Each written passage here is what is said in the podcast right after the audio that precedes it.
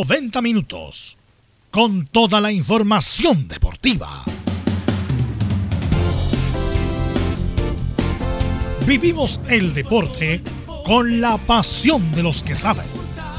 Estadio en Portales ya está en el aire con toda la emoción del deporte. Comentarios: Carlos Alberto Bravo, Venus Bravo, Leonardo Mora, René de la Rosa, Camilo Vicencio y Giovanni Castiglione. Reporteros: Enzo Muñoz, Nicolás Gatica, Rodrigo Vergara, Juan Pedro Hidalgo, Rodrigo Jara y Felipe Holguín. Producción: Nicolás Gatica. Técnicos: Gabriel González Hidalgo y César Navarrete. Edición: Leonardo Mora. Dirección: Carlos Alberto Bravo.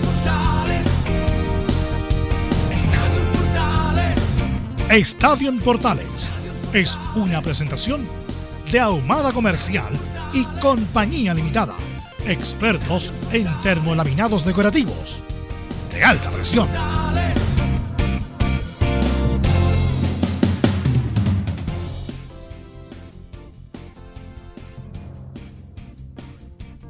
ya de febrero.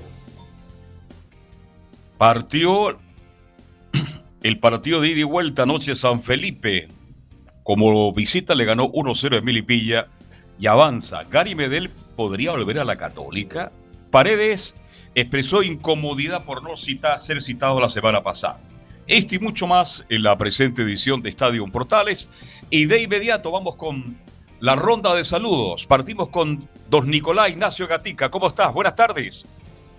Buenas tardes, Carlos, y a toda la sintonía de Estadio en Portales. Claro, en Colo Colo tendremos las novedades de cómo está preparándose el equipo para viajar mañana viernes durante la jornada a Iquique y preparar el partido justamente el día sábado ante el cuadro nortino, donde, claro, eh, el día no va a llegar para ese partido. La duda sigue siendo el volante creativo, Valencia, Matías o Ignacio Jara. Lo, lo dilucidaremos en esta edición de Estadio en Portales. Perfecto, ahí te dará el informe entonces completo como siempre de Colo Colo. Don Enzo Antonio Muñoz, ¿cómo está usted? Muy, pero muy buenas tardes. Buenas tardes, Carlos Alberto. En Universidad de Chile habló el Pitu Contreras. Le preguntaron por el duelo que se va a gestar el día de hoy entre Coquimbo Unido y Cobresal. No están pensando en eso, saben que la responsabilidad la tienen ellos y que si ganan estos partidos que vienen, la U se salva completamente de la opción de jugar un repechaje para el descenso. Perfecto. Ese será el informe entonces de, de Universidad de Chile. Don Felipe Holguín, ¿qué pasa en la Universidad Católica? Muy buenas tardes. Ya estaremos con Felipe Holguín para el informe de Católica. Saludamos mientras tanto don Laurencio Valderrama. Laurencio, ¿qué tal? Buenas tardes. Muy, muy buenas tardes para usted, don Carlos Alberti, y para todos quienes escuchan Estadio en Portales Edición Central. Justamente el día de hoy tenemos la palabra de Jorge Pelicer, quien habló hoy día adelantando no solamente el duelo ante la Universidad de Chile y alabando, eh, por supuesto, a Walter Montillo y al Tutu de Paul, sino que además postuló oficialmente al Coto Sierra para ser técnico de la selección chilena. Estimás en Estadio en Portales. Bien, estará por ahí ahora sí en San Antonio, ¿no? no Felipe. Felipe Holguín. Muy buenas tardes, Carlos Alberto, y a todos los oyentes de Estadio Portales. Así es, la Católica ya se prepara para enfrentar al cuadro Deportes La Serena, donde tendrá que eh, tratar de salir a ganar y buscar eh, la victoria, ya que trae una mala racha en lo que conlleva el campeonato nacional. Esto y más en Estadio Portales. Gracias, Felipe. El informe completo, como siempre, de Universidad Católica. Saludamos a nuestros comentaristas. Leonardo Isaac Mora, ¿cómo le va? Buenas tardes. Ya estaremos con Leonardo. Está por ahí Camilo Marcelo Vicencio Santelice. Hola, hola. Acá estamos. ¿Cómo le va, Carlos? Buenas tardes. Hola. Buenas tardes, ¿cómo estás? Aquí estamos, pues atentos, por supuesto, ya a la primera patita de lo que pasó anoche ahí en el estadio de La Pintana. Entretenido y de hecho especial para los jugadores de la B este tema del VARA, que de hecho algo hizo de polémica al final del encuentro. Vamos a hablar ya después de eso, pero interesante para ellos también tener un poquito de justicia deportiva en la cancha, cosa que no siempre la pueden tener porque no están siempre los partidos en vivo y bueno, pasan siempre más cosas. Es interesante, me gusta mucho el fútbol de la primera vez, así que eso no lo voy a desconocer y ayer estuvo muy bueno ese partido ahí en La Pintana por la tarde-noche. Por ahora gana la familia Rocco, ¿eh? padre e hijo, dirigiendo justamente al equipo de Unión San Felipe. Camilo Vicencio, buenas tardes. Muy buenas tardes, Carlos, para usted y todos los auditores de Estadio en Portales, también con bastante información. Ya la, el, torneo se pone al día con el compromiso de hoy. Mañana rápidamente comienza la fecha 32. Bueno, también tenemos a Juan Pedro algo que nos va a informar de Antofagasta. ¿Cuáles son las novedades de Antofagasta, Juan Pedro? ¿Qué tal, Velus? Un abrazo tremendo para ti, desde Antofagasta, para informar indudablemente de esta escuadra del CDA, que con todas las novedades que tiene para lo que va a ser el partido con la escuadra calerana, habló el técnico Héctor Tapia. Vamos a escucharlo un rato más a través de Portales. Ok, gracias, Juan Pedro. Y tenemos mucha información, lo de Marcelo Díaz, lo de Pablo Arangui, que se va a perder todo el, el torneo que resta, que son tres fechas. Bueno, todo eso lo va a indicar en titulares Nicolás Gatica. Exactamente, comenzamos con una variada y nutrida opción de titulares en esta edición de Estadio en Portales. Comenzamos con la selección donde aseguran que Arturo Vidal habría llamado a la propia NFP para proponer a un técnico chileno. Habría asegurado, entre otras cosas, que ellos, los jugadores, son los que viajan miles de kilómetros para jugar por la selección. Sobre lo mismo, hoy deberá ser el plazo final, según lo había dicho la NFP, claro, para definir si llega o no Matías Almeida o se activa el plan B. En el fútbol chileno, lo adelantamos, se jugó la ida de la final del ascenso entre Melipilla y San Felipe, ganó el equipo visitante por 1 a 0. Y como adelantó Leo, el VAR era que no, fue protagonista en la última jugada del partido, no cobrando un penal a Melipilla. En primera división, Alexis Martín Arias, portero de la calera, analiza la parte final del torneo y lamentó la pérdida de puntos importantes. Hoy se pone el día del campeonato con el duelo pendiente entre Coquimbo y Cobresal en la cuarta región. Y en el elenco pirata, un histórico del fútbol chileno cumple hoy 37 años. Nos referimos, sí, a Mauricio Pinilla. Ahora nos vamos con los chilenos en Brasil a hacer noticia. Primero César Pinares que se negó a ingresar los últimos minutos en el duelo entre Gremio y Santos. Fue por estaba brasileña, pero después el propio técnico aseguró que el chileno no ingresó por problemas físicos. Y el Atlético Mineiro de Vargas y San Paoli cayó ante uno de los colistas, a Goiás, y no pudo acercarse a Inter de Porto Alegre, que tiene un partido menos. Esto y más en Estadio en Portales. Si antes de ir a, a lo que nos va a indicar el Leonardo Mora respecto de lo que pasó ayer entre Melipilla y San Felipe, bueno, justamente la última noticia de San Paoli que una victoria, una derrota clave ayer, en, justamente con uno de los uno de los equipos que van abajo de la tabla, yo creo que ya perdió la chance de ganar el Brasileirao. Yo creo que va a estar entre los tres primeros, pero de ser campeón yo lo veo difícil. No obstante eso, el Olympique de Marsella ya le hizo una oferta a Jorge Sampaoli. El Olympique de Marsella es el equipo más popular de Francia, pero por masacre. No obstante, las millonadas del Paris Saint Germain. Pero, y además sacaron al técnico, sacaron los dirigentes. Eso sí que son bravos de verdad. El Olympique de Marsella y van en busca con todo de Jorge Sampaoli. Jorge Sampaoli tiene contrato todavía con el, con el Mineiro Así que va a ser difícil la salida, como toda la salida, lamentablemente, de San Pauli. Pero el Olympique de Marsella, el equipo más popular de Francia y uno de los equipos más populares de Europa, va en busca de Jorge Sampaoli. Velus, en ese equipo estuvo Bielsa también, por hacer un par de. Tuvo Bielsa, justamente, y lo van a buscar justamente por el estilo de juego. Justamente por el estilo de juego está Benedetto, el hombre de boca, el 9. Eh, así que va a ser difícil para San Paoli decidir si se queda en el Mineiro o se va a Europa nuevamente al Olympique de Marsella. Leonardo Mora, usted nos tiene el reporte de lo que pasó ayer en la primera final de la primera vez. Sí, antes de ir al, reporte yo también voy a hacer un paréntesis porque vamos a saludar a propósito de cumpleaños que decía el Nico Gatica a uno de los integrantes de Estadio Portales Digital que está de cumpleaños el día de hoy, 38 años cumple don Alfonso Zúñiga Catalán, uno de los relatores y comentaristas y hombre que de hecho, lo conocemos muy bien por su información siempre en la central informativa. De hecho, va a estar la, próxima semana en esos duelos claves de, del día miércoles. Así que un abrazo tremendo también para, para Alfonso. El Maga. El Maga, que ha tenido días bien complicados. ¿Tan viejo es Alfonso? Sí, pues. tenía el 48, fíjese. No, 38. ¿Mm? Quítele 10 nomás, como, como dice. No, muy joven, muy joven. 38 ah. años. Es un niño todavía. Claro, y con mucha experiencia él ahora, él también haciendo las armas acá en Portales y en otro medio digital muy importante de este país que uno lo ve todas las semanas ahí en los estadios. Así que eh, un abrazo para Alfonso que está de cumpleaños. Harto ánimo en los tiempos difíciles que le ha tocado durante estos últimos meses. Y entrando ya a la cancha, ayer en Chole, equipo de Estadio Portales, de hecho, a la transmisión del partido entre Melipilla y San Felipe, que se jugó ahí en la, en la Pintana. Oye, eh, Portales la hace toda. Una, Portales está en todas. Lo hemos hecho todos los partidos prácticamente, algunas radios que ni se, ni se molestan incluso en hacerlo. Pero Portales Digital al menos, prácticamente hemos estado en todos los partidos del campeonato. Sí, es verdad, y hay que agradecerle también, por supuesto, como siempre, al equipo que, que se ha puesto la camiseta, la camiseta de Portales, la camiseta del fútbol, para informar en las canchas. De hecho, fue relato de Rodrigo Jara este partido, que como lo decíamos, tuvo varias cositas. Este encuentro que fue eh, triunfo finalmente para la visita para San Felipe, 1 a 0 ahí en el Municipal de La Pintana, en el minuto 20 se rompió el cero ahí en, la capital eh, con centro desde la derecha eh, y el mediocampista Bairo Riveros se anticipó para meter un cabezazo al ángulo, superando la resistencia del Nicolás Perani que estaba ahí en la portería del equipo Meli Pillano que dicho sea de paso, lo hablábamos también ayer en la previa, se notó inmediatamente el cansancio que tenía el equipo porque ellos, recordemos, no, no pararon, de hecho llegaron hasta esta instancia jugando directamente a diferencia de San Felipe que tuvo algunas semanas de para, que era el clasificado que, que estaba ya esperando al rival, finalmente que tenía que jugar el partido del día de ayer. Y obviamente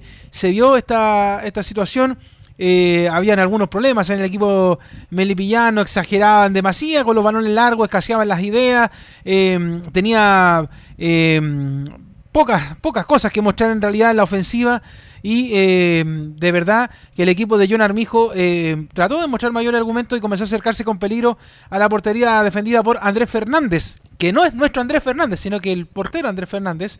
Y a los 66 avisaron mediante Gonzalo Sosa, pero el argentino no resolvió de buena forma y eh, se fue otra vez eh, otro balón perdido y llegamos casi ya al final del partido, como lo decíamos, que eh, apareció esta instancia final, el cruce y apareció el VAR.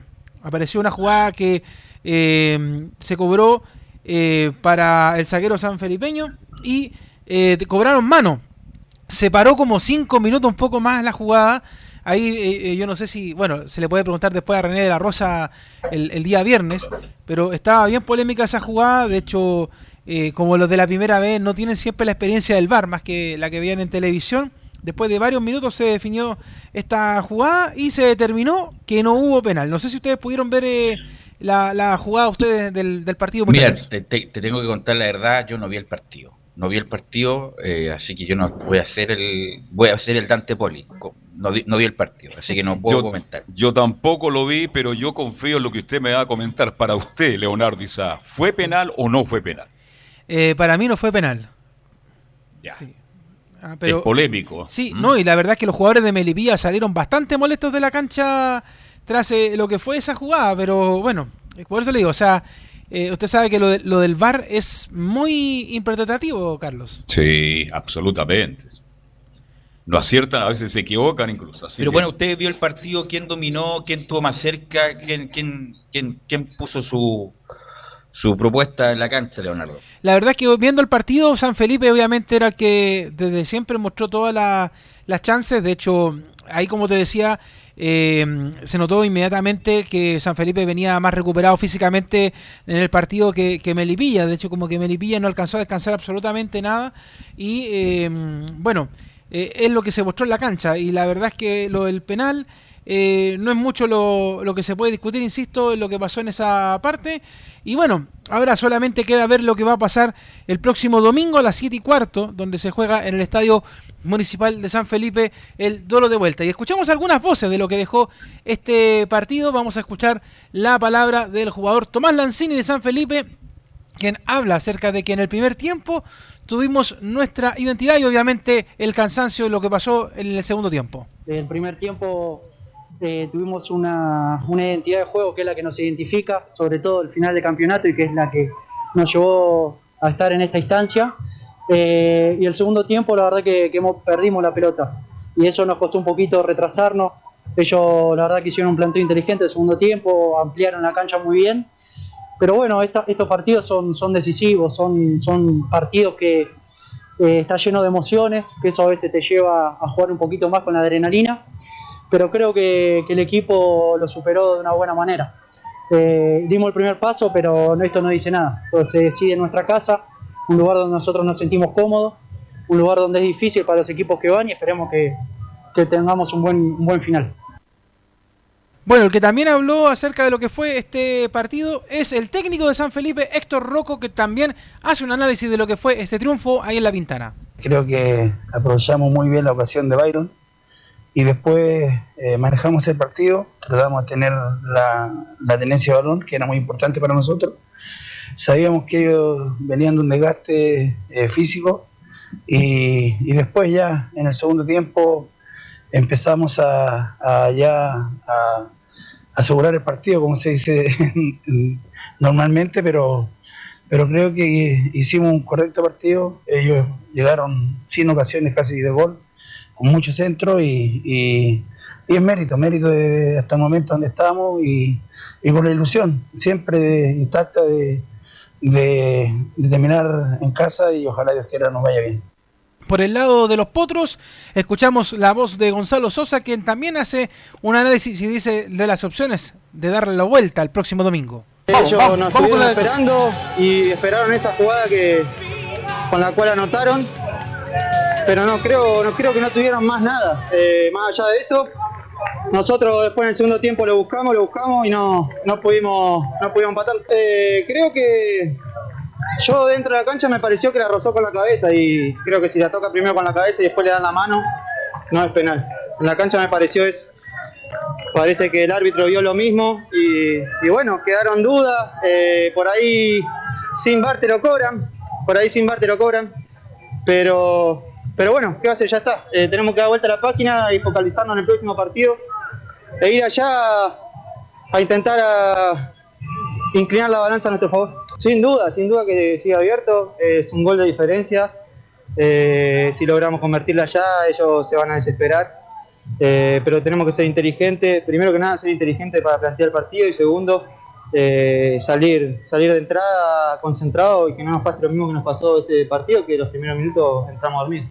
Y por último escuchamos también a John Armijo quien habla acerca del análisis de este partido según la mirada de los potros. Nos costó muchísimo poder sacar en la primera parte del partido adelante. Siento que hasta el gol nuestro equipo empezó a hacer las cosas como lo habíamos planteado. Hubo una, no sé si nerviosismo, pero por lo menos eh, no estábamos sueltos dentro del campo de juego y después del gol empezamos a hacer lo que nosotros hacemos. Empezamos a tener control del partido, empezamos a profundizar y empezamos a encontrar un poco lo, la, las triangulaciones que el equipo generalmente propone. En el segundo tiempo pudimos hacer un cambio de sistema y lo que hizo y desarrolló mucho más la posesión del balón. Obviamente que faltó profundidad, independiente de lo que se cobró o no se cobró al final por el tema del bar, esas cosas y situaciones que pueden suceder en la cancha, pero me quedo contento porque el equipo encuentra la llave y la forma de, de, de posicionarse en el juego y ser, y ser competitivo en el juego mismo. Eh, esto dura 180 minutos. Hoy día, como le dije a los muchachos, solamente el primer tiempo. Nos queda el segundo tiempo completo de 90. Así es que, y nuestro equipo habitualmente, eh, sobre todo en los últimos partidos, juega mucho mejor en una condición de visita, ya que nos queda mucho más espacio en esa situación. Así que vamos a apostar a eso y creo que tenemos equipo y que tenemos fútbol para poder dar vuelta a la llave. Hay entonces las reflexiones tanto del cuadro concagüino como también el del cuadro de los potros y obviamente eh, hay una pequeña bajada, como dice Laurencio, a lo de Sosa, que él mm. dice que con eh, sin bar el gol lo cobran, usted sabe, y eso es lo que yo le decía, la, la, diferencia entre lo que pasa en la primera y en la primera vez que muchos partidos no son televisados, incluso ni siquiera son transmitidos por radio, entonces el árbitro y las situaciones tienen quizá un poco más de libertad para cobrar o no cobrar jugadas, Carlos. Ahora, yo le pregunto a usted, usted que estuvo comentando el partido, ¿tiene posibilidades de verdad Vilipilla de darlo vuelta en San Felipe? No, está muy difícil en, en, realidad, está muy complicada la situación. Eh, quizás a lo mejor si se llegan pero a si reponer. No se lo van a penales, Leo, ¿no? Sí, sí justamente, pero el, el, el tema está es abierto, que física y mentalmente no se le ve bien a Melipilla, entonces la verdad es que están todas las chances para que San Felipe vuelva después de, de algunos años, creo que son 7, 8 años que estuvo en primera, Sí. volver nuevamente a la, a la primera división. Y respecto a Melipilla, eh, yo me sigo acordando siempre de la campaña que hizo Luis Murri con ese mismo cuadro de los Potros hace algunos años también, que subieron a la, a la primera división. Pero la verdad es que si usted lo pregunta en lo futbolístico, en lo psicológico, En lo futbolístico, claro. estaba mejor preparado San Felipe para lo que va a ser el partido el próximo domingo a las 7 y cuarto. No, y el domingo se están jugando una cantidad de plata impresionante, porque el que sube re- recibe el- la plata del fútbol, de la televisión. Correcto. Y es muy importante para cualquiera, incluso con eso pues, se pueden financiar tranquilamente la planilla mensual. Bueno, El y que el, está- entonces, Velus. sí, Camilo. El que está ahí en San Felipe es Lucas Wilches, el que estuvo en Colo Colo en su- Colo Colo. En Colo Colo, claro. Sí, Sí, sí. justamente ahora estoy viendo un humo acá, un humo Sí. acá en la, la parrilla, justamente por lo que tiró Vilches cuando estuvo en Colo Ay, Colo. yo pensé que iba a decir de lo, Pero- lo del Kike Acuña también, que también anda Ay, por Pero ahí. también corría, metí- trataba de hacer Bu- cosas. Bueno, también. Oiga, pero es, es de bueno destacar al técnico que tiene San Felipe, un hombre histórico de San Felipe, un hombre identificado con San Felipe. Usted no lo alcanzó a verlo jugar, ¿Quién? ¿no? A Rocco. Como que no, sí. ¿Alcanzó a verlo Sí, se lo vi jugar. Ya. Ahora, mira, el otro día dieron los números del Tenesport o CF en la última semestre, que fueron muy buenos en cuanto a rating, y dieron el detalle. Los ratings más altos eran los tres grandes. El resto era muy discreto el rating. Oye, y en ese, en ese Pero rating. te- termino, eh, Leo, termino, ¿sí? Leo, termino, Leo. Entonces, me imagino cuánto era. mar- Bueno, ayer era una final, pero es una cuestión de, de, de rating, pues es una, Claro. como pasa en todos lados. No, no, te, te pregunto si en esa, en esa encuesta de rating eh, se demostró que en el equipo de primera vez más visto. Ah, no, no, no, porque primera vez, ¿cuánto se transmite? ¿Dos partidos? Claro, ¿Se dos tres- claro, dos o tres No, partidos. eh, ah, hicieron el, el detalle del, de los, del fútbol de primera. Claro, porque por ejemplo, no es lo mismo, con todo respeto, ya que estamos hablando del tema, que suba, no sé, San Felipe a que suba Cobreloa, por ejemplo. Que- No, que- Temuco. que- o Temuco Temuco. hubiera sido- O, o no, Rangers. Otra cosa. O Rangers. Claro. Sin duda, son plazas, son plazas históricas del, entre la primera B y la primera A. Entonces la vuelta, Leonardo, es el domingo. Domingo a las 7 y cuarto, transmisión de Estadio Portales y relata el hombre que va a pasar a informar lo que viene ahora, don Juan Pedro Hidalgo. Y justamente vamos Mira, a conectar con él porque Antofagasta Peyuco. tenía una campaña irregular desde la llegada con Tito Tapia, juega con la calera eh, y nos va a informar de la actualidad de Antofagasta don Juan Pedro Hidalgo. ¿Qué tal, Velo? Un abrazo tremendo, ¿cómo va? Muy bien. Bueno, gracias, muy amable. Estamos intentando solucionar un tema técnico, pero estamos bien. Eh, en vivo junto a lo que es el trabajo de Deportes Antofagasta, que eh, prepara lo que va a ser el partido mañana importante frente a la escuadra de Calera, partido que está programado a las 19.15 en el estadio Nicolás Chaguani, que Deportes Antofagasta durante el transcurso de la tarde ya define cómo va a ser el equipo que va a preparar y el día también Héctor Tapia para enfrentar a la escuadra que está segunda en la tabla de posiciones. Respecto al trabajo que viene preparando, recordemos que Deportes Antofagasta nos juega hace 17 días aproximadamente, luego de la victoria que tuvo con la escuadra de Deportes Iquique. Después de Deportes Antofagasta estuvo eh, jugando continuamente cada tres o cuatro días, ahora tuvo una para eh, bastante larga para poder eh, hacer bastante trabajo continuo el técnico de Deportes Antofagasta, el señor Héctor Tapia, que recordemos que ya lleva más de un mes en Antofagasta preparando lo que es el trabajo y la estrategia que él tiene pensada y ampliada respecto a esta llegada y tuvo también bastante polémica porque en realidad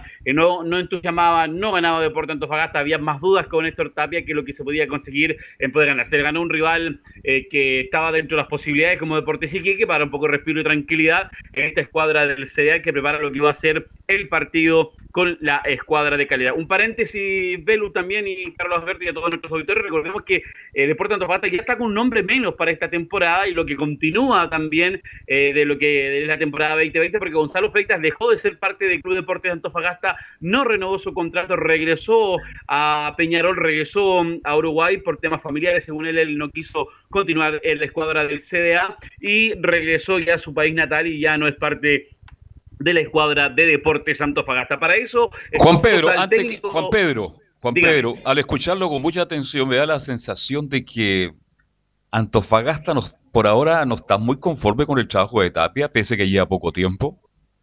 No hay 100% de conformidad, hay más dudas indudablemente, Carlos. Alberto, pensando en el trabajo, porque el inicio de Héctor Tapia entre los partidos que habían eh, continuos para la escuadra del CDA, eh, no se vio un buen trabajo y no se ha visto un buen trabajo, un trabajo que compensa, considerando lo que hizo Asconzabal, lo que Almandós propuso en algunos partidos y que al final terminó decayendo, pero eh, no ha entusiasmado el, el sistema de juego de Héctor Tapia aún en Deportes Antofagasta y por eso hay ese sabor medio raro. Recordemos que hace, hace unas semanas eh, hinchas del Club Deportes Antofagasta fueron a apretar a los jugadores a- al, centro de entrenamiento detrás del estadio regional, estando Héctor Tapia y la cabeza exigiendo un buen compromiso. Y uno de los que tuvo polémica en ese, ese día fue el mismo Gonzalo Freita con algunos hinchas, que incluso les dijo, nunca ha estado en un cuarto lugar, le dijo Gonzalo Freita a algunos jugadores que lo fueron a apretar por el lado de, de Gallidos Lorca detrás del estadio regional, un tema a considerar, y ahora Gonzalo Freita ya no es parte del Club Deportes Antofagasta. Escuchemos al técnico Héctor Tapia, que se refiere a la eh, ya no presencia de Freitas en la escuadra del CDA.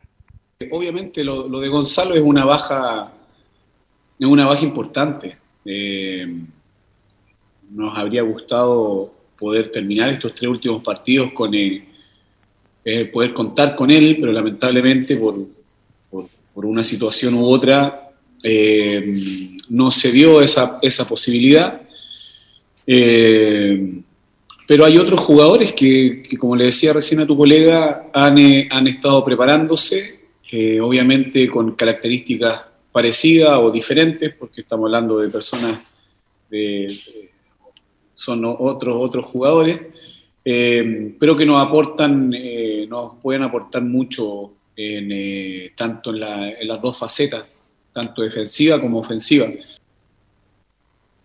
en esa alternativa que podría ser Salvador Cordero, el 14 de la escuadra CA, también canterano, quedó siendo capitán en algunas oportunidades para Deportes Antofagasta, el jugador de la escuadra CA que podría ocupar la posición del jugador de la escuadra que dejó, que Gonzalo Freite, Salvador Cordero podría ser la alternativa. Escuchemos la siguiente del técnico del CA, se refiere a cómo fue el trabajo en estos días de para el técnico del Club Deportes Antofagasta. En cuanto a las, a las semanas estas de de, trabajo que nos vinieron bien por el hecho del, gran desgaste que había tenido el, equipo, em, por la cantidad de partidos seguidos que habíamos, que habíamos tenido, nos dejó tiempo para poder eh, recuperar algunos jugadores que teníamos eh, no, no, en condiciones por el hecho de estar, estar, con, estar lesionados eh, y después también para poder ya trabajar algunos puntos que nosotros no habíamos podido trabajar por el hecho de, lo que te explicaba, por la cantidad de partidos que habíamos tenido donde eh, tenía prioridad y mucha importancia el tema de la recuperación, especialmente física de los, de los jugadores. Y en respecto a eso, nosotros primero planificamos eh, nuestros partidos para tratar de de ganarlo, de tratar de potenciar nuestra, nuestra fortaleza, fijarnos en dónde nos pueden, eh, nos pueden hacer daño. Jugamos con un equipo que, que, bueno, que está segundo en la tabla, está buscando su opción para, para ser campeón. Eh, pero todos, creo, muchos equipos no estamos jugando nuestra opción en estos tres últimos partidos Deportes Antofagasta en esta pasada, Carlos Alberto y Velus también y el panel es que eh, clasifica el tema internacional o se mantenga en esta en este en el puesto que está que es mm. Copa Sudamericana o eh, buscar la opción de poder pelear estos nueve puntos y meterse a Copa Libertadores que lo tuvo hasta hace dos semanas atrás y que lo ha desperdiciado la escuadra del CEA. La última del técnico de Deportes Antofagasta se refiere al rival de mañana, la escuadra de Calera. No, la Calera es un, es un buen equipo, por algo hoy día está tiene primeras opciones para poder, eh, para poder quedarse con el, con el campeonato. Cuando te toque enfrentar un equipo que está en esa, en esa posibilidad es porque tiene, tiene varios puntos, eh, mucha fortaleza. ¿eh? Tiene un buen juego, tiene un buen funcionamiento, individualidades que son importantes pero sabemos que es un equipo difícil, sabemos que es un equipo que, que, se está jugando una gran opción, pero nosotros también, si nos centramos a comparar, también estamos jugando grandes posibilidades de meternos en competencia internacional es lo que apuesta el técnico de Deportes Antofagasta, Héctor Tapia. La posible del CDA para mañana, González en portería, Sosa, eh, Simón González, Rojas, el Chapa, Cordero, Collao, Cuadra en el medio, Bello, Muñoz, Flores, arriba Tobías Figueroa, pero todo está claro durante el transcurso de la tarde para definir definitivamente cuál va a ser el equipo titular del Club Deportes Antofagasta, partido programado mañana a las 19.15 en el Nicolás Chaguán. Héctor Tona va a ser el árbitro para este compromiso, muchachos, partido que por supuesto va a estar a través de la transmisión de Portales Digital. Ok, gracias Juan Pedro, muy amable, que tengas buena tarde. Buenas tardes. Bueno, y hay que recordar que la Copa Sudamericana cambió de formato, Camilo, Leo, Carlos Alberto, que va a ser mucho más difícil que como era hasta ahora. Hasta ahora era... Porque ahora se van a jugar los equipos chilenos entre sí. Los cuatro que clasifiquen van a jugar entre sí y van a clasificar dos y ahí van a ir a la fase de grupo y pasan a la otra ronda los que ganan el grupo. O sea, no va a ser fácil como o sea, no es por menospreciar lo que hizo Coquimbo, pero no va a ser fácil como lo, como lo fue este, Copa Sudamericana pasada, así que va a ser complicado para los equipos chilenos. Milap, eh, eh, cuando, cuando, se enteró de esto, dijo no tengo nada que hacer porque yo estaba votado ya. Pero obviamente hay un detrimento para todos los equipos que no son brasileños y no son argentinos y que se los bypasearon nuevamente. ¿Va a ser como la Copa Libertadores? Sí, pues. Bien parecido a la Copa Libertadores. Pero no, no va a ser tan ¿No? no parecido. Lo que pasa es que los equipos chilenos ¿Ya? se tienen que eliminar entre ellos. Claro. Y de esos cuatro pasan dos a la fase de grupo. Y de la fase de grupo clasifica solamente el primero. El primero, ah, ya. Y ahí se, y se van a encontrar con los terceros de la Copa Libertadores. Por lo tanto, es como. Es, no es lo mismo, pero es igual, como decían los, los indolatinos. Claro, de hecho, Bueno, pero- eh, son eh, Bolivia, Chile, Colombia, Ecuador, Paraguay, Perú, Uruguay, Venezuela. Son los que tienen cuatro cupos. Y ahí Sí. tienen que ir al muere-muere, como dice Velus. Después Argentina y Brasil tienen seis cupos. Eso, así están los cupos de la, Así es. de la Sudamericana 2021. Así es. Así Pero va a significar verlo que lleguen equipos de más categoría también. Va a mejorar la Copa Sudamericana, va a ser mucho más competitiva. Mal va el fútbol chileno, sí, pero va a llegar el mejor eh, equipo. Equipos como Coquimbo, con todo el respeto, difícilmente pueda llegar De nuevo a a esa instancia justamente por los por los cortes que hay antes de en los bloques, los- en las llaves del- de la Copa. Claro, mira, no- esta, usted no la- sí, para antes de pasar a la calera, para cerrar la idea, para que no quede dando vuelta, y de hecho, si alguien quiere escuchar después el podcast y entender esto, bueno, el torneo primero se expandirá de 54 a 56 equipos. Ese fue el primer cambio con la firma donde no estaba Milad. En la primera fase, equipos de todas las federaciones, excepto Argentina y Brasil, jugarán contra un equipo de su misma federación en llaves a doble partido. Los ganadores clasificarán a la fase de grupos, asegurando que al menos dos equipos de cada federación participen en la fase de grupos. Se incluirán en la fase de grupos los equipos de Argentina y Brasil, así como los cuatro equipos eliminados en la tercera fase de la Copa Libertadores. Los ganadores de cada grupo se clasificarán a los octavos de final. Los ocho mejores terceros de la fase de grupos de la Copa Libertadores enfrentarán a la competición en octavos de final. Así quedaron todas las reglas de la Copa Sudamericana 2021. Va a ser más, va a ser mejor ahora. Con, Mucho insisto, mejor. con todo el respeto, difícilmente un equipo como Coquimbo tenga las puertas tan abiertas como lo hizo esta sudamericana de, de llegar a semifinales. Claro. Pero usted nos tiene el- la contraparte del partido con Antofagasta, Leonardo. Claro, que quedaron bien dolidos después de ese partido con eh, Colo Colo, que de hecho más de alguno tenía alguna esperanza y como lo decíamos ayer, era de arriba y de abajo, o sea, todos estaban viendo cómo iban los resultados, eh, Calera por arriba obviamente porque quería acercarse a la Católica y por abajo porque Colo Colo obviamente no quería mirar la parte del descenso. Martín Arias habló en la Calera y dice que los puntos perdidos les dolieron. Si nos ponemos a buscar excusas, podemos encontrar miles, ansiedad, cansancio, acumulación de partidos, eh, venimos de jugar eh, Copa Sudamericana, igual que Católica, entonces eh, al tener un plantel corto eh, se pueden encontrar millones de excusas, pero nada, obviamente hay que centrarse en lo que queda, hablábamos con los chicos, si antes de empezar el torneo te firman un papel y te dice quedan tres fechas, estás a tres puntos de Católica y tenés que jugar contra ellos, ¿no lo firmás? Entonces vamos a encarar esta, estas tres fechas de esa manera. Lo que pasó ya pasó, no se puede volver atrás. Eh, los puntos perdidos, la verdad que, nos dolieron, pero tenemos que aprender. Pero tratar de cambiar ese enfoque, la verdad que, que como te lo vuelvo a decir, antes de empezar el torneo a tres puntos del puntero y tener la chance de jugar contra ellos, la verdad que, que, lo, que lo firmamos y vamos a ir por todo. Y era lo que decíamos el otro día, o sea, más allá de cómo se prepara el fixture, nadie podía hacer presagiar de que se iban a hacer estos cruces, tanto los que están abajo como los que están arriba. Y eso hace interesante el torneo ahora. Oye, Calera ha tenido todo, pero todo, todo, todo para ser puntero. Y decirle a Arias que no se coma más goles, ¿ah? Y el señor Arias, qué bueno que tocaste el tema, Velo, porque vi otros partidos de los últimos. No hay partido Arias que se coma un gol. Mira, eh, yo lo dije, lo, lo dije, lo dije cuando llegó. Eh, cuando llegó Maradona, era el arquero titular de gimnasia y se mandó cada chambonada y Maradona le dijo muchas gracias, que se busque club se vaya. y llegó a Calera. No es un mal arquero, sin duda, no es un mal arquero, pero es como... Ataja todo, pero No, comete un eh, error al final. Se come- comete muchas chambonadas, Arias Camilo. Ya ha perdido muchos puntos a Calera por él. En el partido Colo Colo, claro, ahí se mandó los errores. En el, en el anterior partido con, contra Cobresal, recuerdo que tapó dos clarísimas en, en esa oportunidad. Eh, pero claro, un, un partido bien y el otro man- se manda errores. Y hablando de Maradona, a- ayer, disculpa, Leo, Sí. paréntesis, ayer escuché los audios de los doctores de Maradona, patético todo lo de Maradona.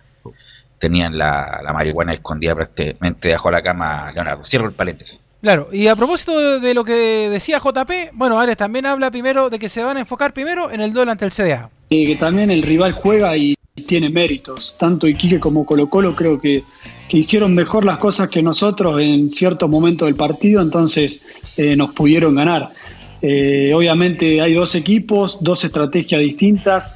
Eh, nos duele porque los dos íbamos ganando, pero como te lo vuelvo, te vuelvo a repetir, lo que pasó ya está, no se puede volver atrás.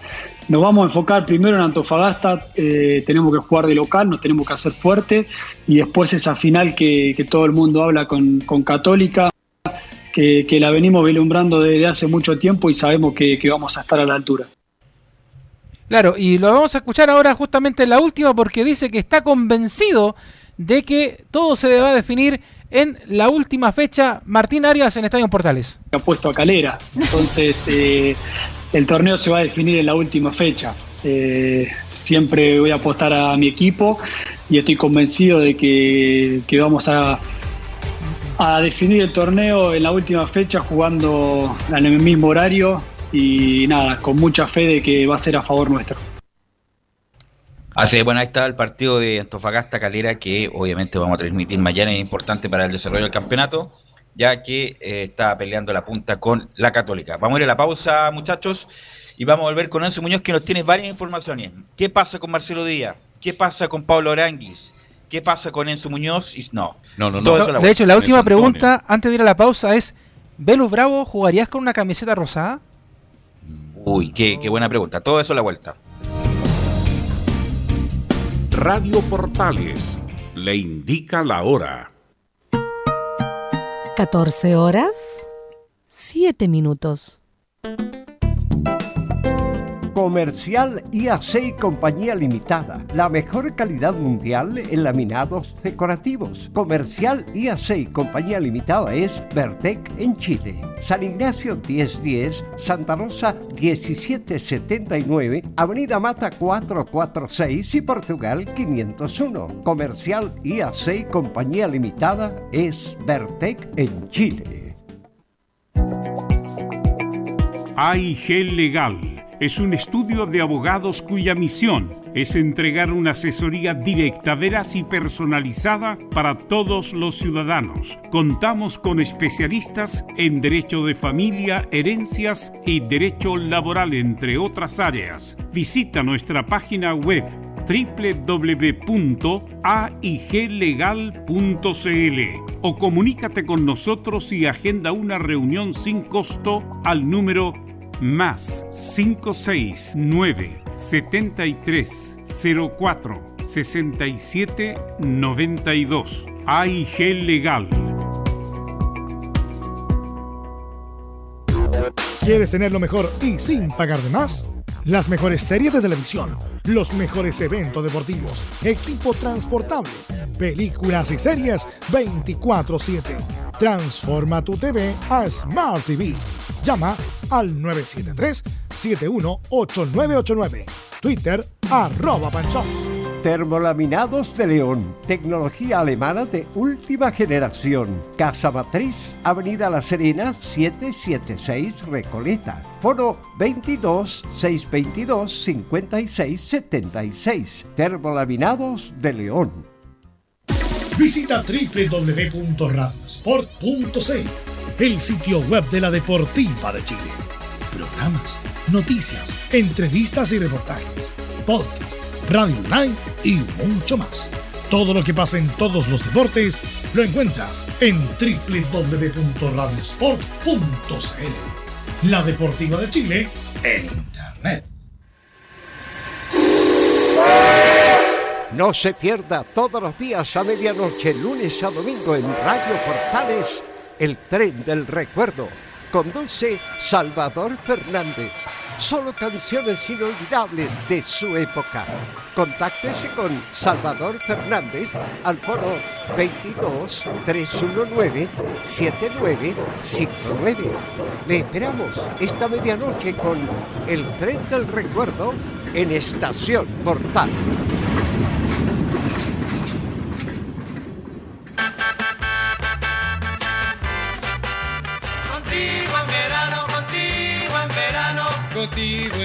Radio Portales, en tu corazón, la primera de Chile y en verano. Contigo en verano, contigo en verano, contigo en verano, contigo en verano. 14 con 10 minutos, 14 horas con 10 minutos y ya estamos con Enzo Muñoz porque hay muchos temas que revisar de la U, Enzo Muñoz. Sí, buenas tardes, Velus. Tal como ustedes lo señalaban al principio, lo de Pablo Arangui se complica bastante. ¿Por qué? Se preguntarán ustedes. Bueno, el tema de Pablo Arangui tiene que ver con una, eh, una eh, va a ser operado finalmente de los meniscos. Recordemos que él tuvo una lesión contra el partido de Iquique precisamente, sale bastante resentido, se estaba recuperando, lo iban evaluando día a día. Más allá de eso, no iba a estar contra la Unión Española por una acumulación de tarjeta amarilla, pero finalmente el día de hoy se terminó confirmando la situación de que Pablo Arangui va a tener que ser operado por este tema de los meniscos, va a estar alrededor de dos meses fuera de la cancha, así que una baja bastante importante que va a tener los azules para el, fin del torneo y lo más probable para el principio del próximo torneo del año regular 2021. La Porque primera el baja de la torneo todavía, el torneo todavía no se sabe si se va a empezar a mediados de marzo o a, a- o a fines de marzo como quiere el CIFUP. Porque eh, decía era poco descanso entre el término del campeonato y el inicio del otro. También tomando en consideración que hay muchos equipos que van a tener que jugar las fases previas de la Copa Libertadores y la Sudamericana. Por lo tanto, ahí eh, están viendo cómo lo hacen, si vuelven a, a mediados de marzo o la primera de abril. Está conversando, y es- apareció creo de nuevo. creo- menisco no es tan grave en ningún caso la lesión. Yo creo que incluso conociendo la- el nivel de recuperación de Aranguis, yo creo que va a estar antes de, de los dos meses. Al, al menos la información que nosotros tenemos, como, como te digo, es que al menos van a ser dos meses, claro, si, si tú le das a la lesión anterior que tuvo, por ejemplo, contra el mismo rival que va a tener Universidad de Chile ahora, eh, Unión Española, el jugador se terminó recuperando en menos tiempo.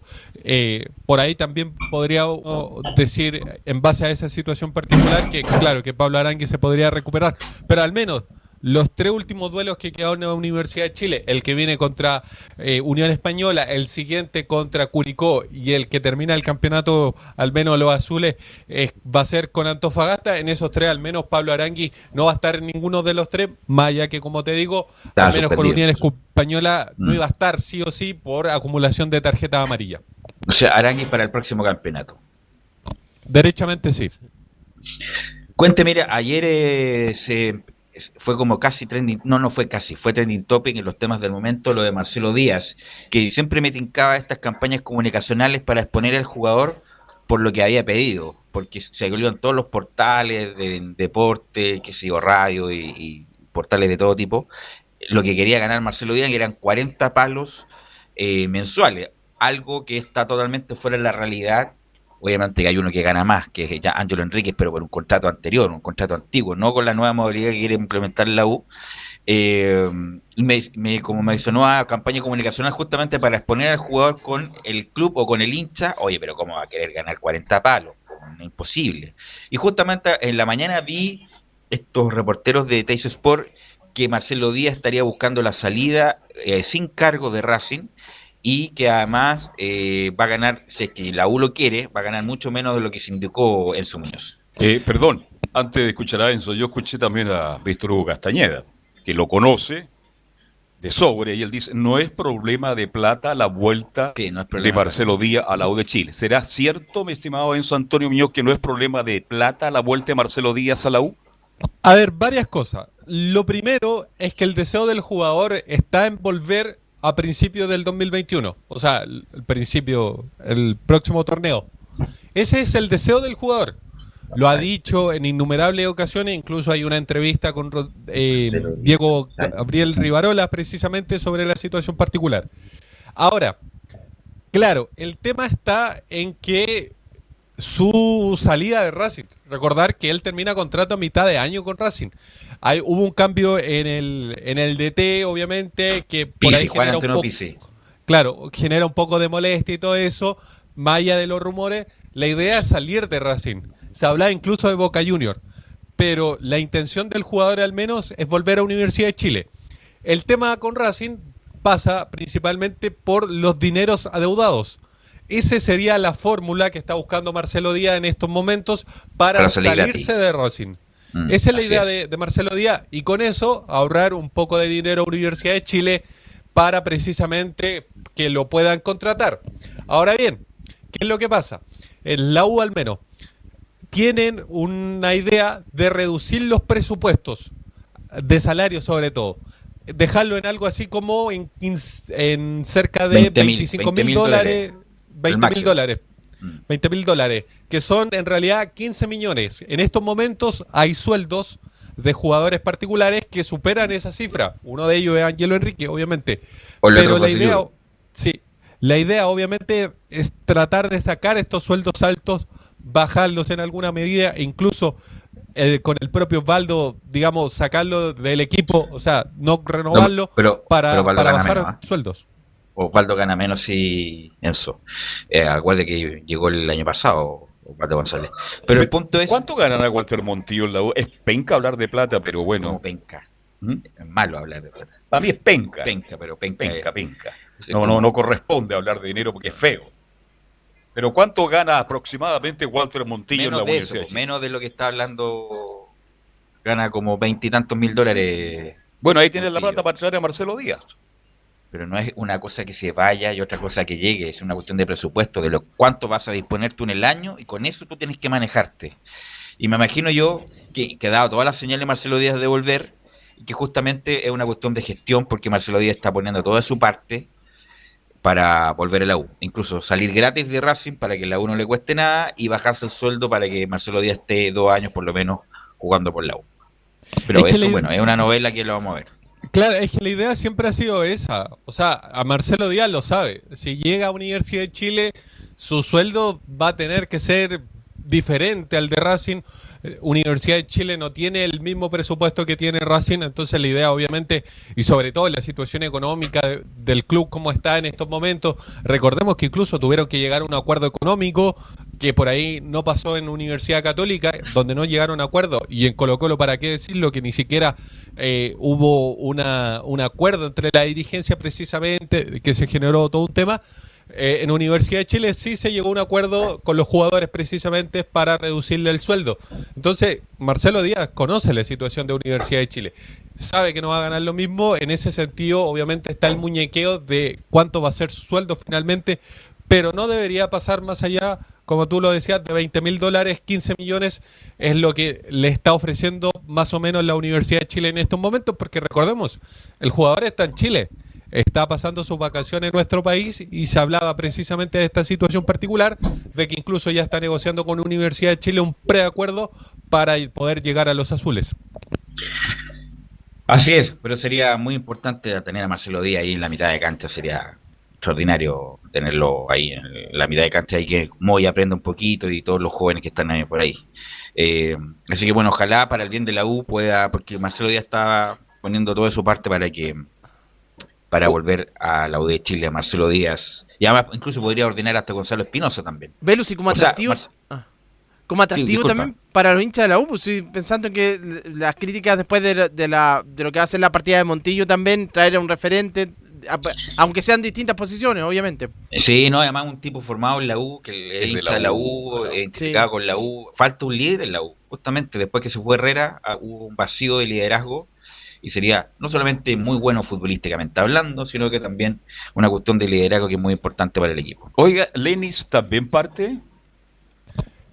Es una muy buena pregunta porque, como ya lo mencionábamos ayer en la entrevista que dio Sergio Vargas, las renovaciones no se están pensando mucho, lo están dejando como en stand-by.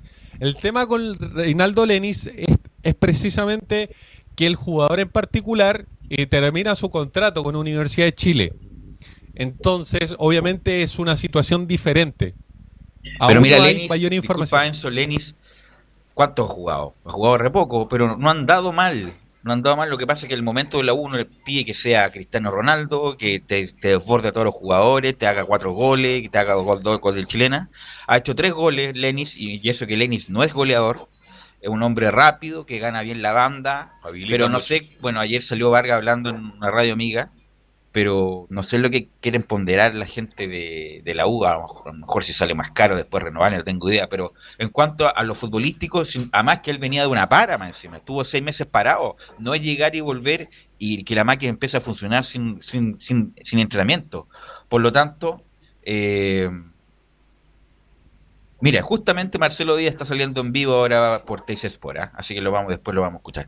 Y Renando Lenis eh, es un buen jugador que le falta tiempo. Entonces uno sería muy injusto si es lapidario con tan pocos partidos, Enzo. Escuchemos, porque hoy, hoy hubo una conferencia de prensa de Simón Contreras. Escuchemos la primera de Simón Contreras que habla sobre un duelo clave que va a ser a las 8 de la noche entre Cobresal contra Iquique. Técnicamente Coquimbo es local. Entonces escuchemos, porque este duelo puede ser clave, porque si llega a ganar Coquimbo, nuevamente Universidad de Chile pasaría al menos momentáneamente jugar ese puesto por el descenso. Vamos a ver el partido y estar atento como cualquier partido de- del campeonato. Pero aún así, siendo el resultado que sea hoy día de Cobresal Coquimbo, eh, nosotros tenemos la posibilidad de, que todo está en nuestras manos en estos momentos y dependiendo de lo que pase hoy día también. Entonces estamos tranquilos por esa parte que dependemos de nosotros. Ahí está la primera palabra de Simón Contreras, pero también analizó el próximo duelo que tienen los azules este día sábado a las 19.15 que va a ser transmisión de Estadio Portales contra la Unión Española. Una Unión Española que viene con un técnico diferente, con Jorge Pelicer. Escuchemos qué opina Simón Contreras sobre la Unión Española. Todos sabemos las individualidades que tiene Unión Española por las bandas, eh, que la aprovechan muy bien con sus jugadores, sus individualidades. Pero nosotros tenemos un plan de partido y si lo cumplimos más con las ganas que vamos a tener de, de ganar el partido, eh, seguro que lo resolvemos. Escuchamos las palabras de este eh, puntero, porque por ahí le gusta jugar, pero escuchemos lo del mismo. ¿De, de qué posición le gusta jugar a, a Simón Contreras? Y además, ¿qué le pide Rafael Dudamel? Mi posición ideal es en la que he jugado estos últimos partidos, más por la banda derecha, eh, pero como tú dijiste también, sí, el- estoy a disposición de, de donde quiera ponerme el profe, pero esa es mi posición como más natural por, por la banda derecha, haciendo ida y vuelta, eso es lo que más me acomoda. Sí, que tenga los compañeros y el profe, que tenga la confianza de, de probar más al arco, de cuando la pelota está por el otro lado, eh, llegar para poder definir. Y en la jugada del gol contra Iquique es exactamente eso. Y eso es lo que me, lo que me han pedido, así que a, a un poco insistir en eso. Ahí está la palabra de Simón Contreras. Que, es que Simón Contreras, un puntero rápido, hábil, potente, creo que debe ser una de las cosas más interesantes verlo en el último tiempo que ha sacado la UA. Por lo menos uno tiene la posibilidad de ver un futuro realmente mucho mejor a Contreras como un hombre titular en la U. No, No, estoy hablando de mañana. Justamente como era tan malo el rendimiento de Guerra, dije, pero just- era como jugar con 10, cuando lamentablemente Guerra jugaba, jugaba, estaba jugando mal. Fue una erupción de energía y de vitalidad lo de Simón Contreras, que con su velocidad y dinámica le ha dado otro carácter al equipo. Y además marcó un gol. Así que bueno, y justamente a eso nos referimos cuando los muchachos tienen que aprovechar su oportunidad. Este muchacho Contreras lo ha aprovechado, ojalá se pueda consolidar y seguir jugando en el equipo titular de la U pero aquí a los jóvenes no se les puede regalar las cosas. Ahí está, una oportunidad, la aprovechaste, va a seguir jugando, perfecto, listo. Lleva el señor Guerra, tuvo mucho tiempo jugando de titular, la aprovechó en su momento, después de la dilapidó, incluso con la regla del sub-21 siendo titular, incluso no teniendo la posibilidad de ser titular en- por condiciones futbolísticas, pero bueno, pero Contreras sí la aprovechó en su Muñoz. Sí, Simón Contreras que como lo decíamos, lo más probable es que termine siendo titular estos partidos, todos estos partidos que tiene Universidad de Chile, los tres partidos que les quedan, porque como lo mencionábamos, Reinald Diniz aún no se recupera de su lesión, es un hecho de que no va a poder jugar al menos durante este campeonato y también pensando también en la renovación. Entonces Simón Contreras va a terminar jugando, más allá de que Universidad de Chile, como lo mencionábamos ayer, le quedan solamente 19 minutos ¿Te para molesto, cumplir la regla del sub-19. Te molesto eh, extra de, de último minuto. Marcelo Díaz, tengo una decisión tomada con respecto a mi futuro y Racing ya lo sabe. Por lo tanto, más claro que el agua. Se- Marcelo Díaz se quiere, venir, se quiere venir al agua. Ahora que, que resulte otra cosa. Claro. Pero ya se lo comunicó a, a Racing. En este momento está hablando con la televisión argentina, Marcelo. ¿Influyó la decisión también por la llegada de Pizzi? No sé, pero no, yo creo que antes, antes, antes, yo creo que la tenía tomada. Está hablando justamente ahora en Teis por el Marcelo Díaz en su Muñoz. Sí, es que Marcelo Díaz lo ha dicho muchas veces. Si no es algo nuevo, lo dijo, lo ha repetido en cada entrevista que le han preguntado. Su intención siempre fue terminar contrato con Racing ahora en- a principios de año. Más allá de que obviamente tiene contrato con Racing hasta mitad de año. Su idea es poder llegar ahora, y él mismo lo decía, por ejemplo, en esa entrevista que yo le mencionaba con Diego Rivarola, porque, es, porque él ve que este es el momento preciso para poder llegar y no llegar eh, con 37 años por ahí, eh, casi terminando su carrera y haciéndolo más por cumplir. Siente que este es el momento preciso para poder darle una nueva alegría a la. Universidad de Chile, llegar en, en el mejor rendimiento. Velus, Sí. mira, Sí. pi- pinchemos un poquito a, a Marcelo Díaz. Pinchemos. Muy fina está la pierna comparada a la otra. Eh, sí, sí, sí, sí, sí. Ha sido, ha sido un proceso lento, Ah. ya lo sabía de hecho, pero, pero claro, perdí todo el, todo el cuádriceps, la musculatura, porque estuve eh, un mes usando muletas. Entonces, claramente que no estaba haciendo ningún tipo de ejercicio como para, para fortalecer porque no, no podía. Así que una vez que ya pude, nos pusimos a, entrenar como, como enfermos de la cabeza para, para recuperar todo lo que se ha perdido con la intención única de, de volverlo lo antes posible. Marcelo, eh, ¿estás conforme con tu- tu tiempo en Racing, eh, tu tiempo en la Argentina? Lo llevo hasta un poquito más allá del, del club en sí, ¿no? De, de- de tu nivel, de lo que te encontraste acá, lo que esperabas cuando tomaste la decisión de, de- de venir a Racing.